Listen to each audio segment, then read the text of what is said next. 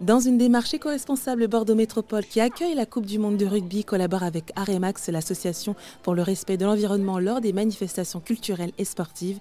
Léo Pelletier, salarié de la structure, explique en quoi consiste l'émission sur le village rugby. On accompagne l'organisation à identifier le type de déchets qui sera produit, pour potentiellement réduire en amont et derrière venir euh, au moment de l'exploitation avec des équipes gérer ces déchets-là, les traiter et les surtrier avec des équipes. Là sur la fan zone, le dispositif il est euh, un peu différent. On travaille aussi avec les bénévoles de la métropole qui sont là pour nous donner un coup de main, faire un peu de sensibilisation du public, distribuer des cendriers de poche, expliquer les consignes de tri euh, aux différents publics, français, étrangers et euh, nous donner un coup de main sur tout ce qui va être justement bah, rapatriement des sacs, euh, rapatriement des sacs euh, qui sont un peu sur toute la zone, pour que nous derrière avec nos équipes, nos équipes de bénévoles, on puisse amener ça dans une zone qu'on appelle une zone de tri, pour pouvoir effectuer un surtri et essayer de valoriser au mieux les déchets qui sont produits sur l'événement. On récupère des déchets assez classiques de consommation, de nourriture, du verre pas mal aux entrées, des éco-cups aussi.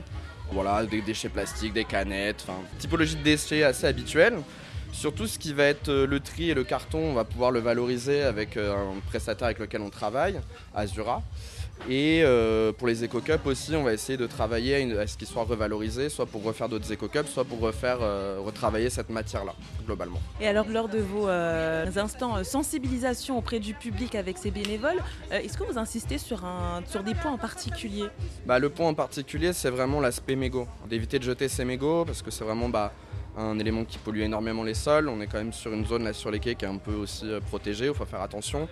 Un mégot ça met énormément de temps à se détruire, ça, pollue euh, des litres et des litres, des centaines de litres d'eau. Et donc il y a vraiment essayé de faire adopter ce bon geste là, qui est un geste assez simple, mine de rien, de venir, de prendre un petit cendrier de poche, de jeter ces mégots dans un cendrier de poche et après de les jeter dans une poubelle. C'est simple, c'est facile et puis ça fait un petit goût 10 en plus quoi. Et ce sujet est à retrouver dans son intégralité sur rzn.fr.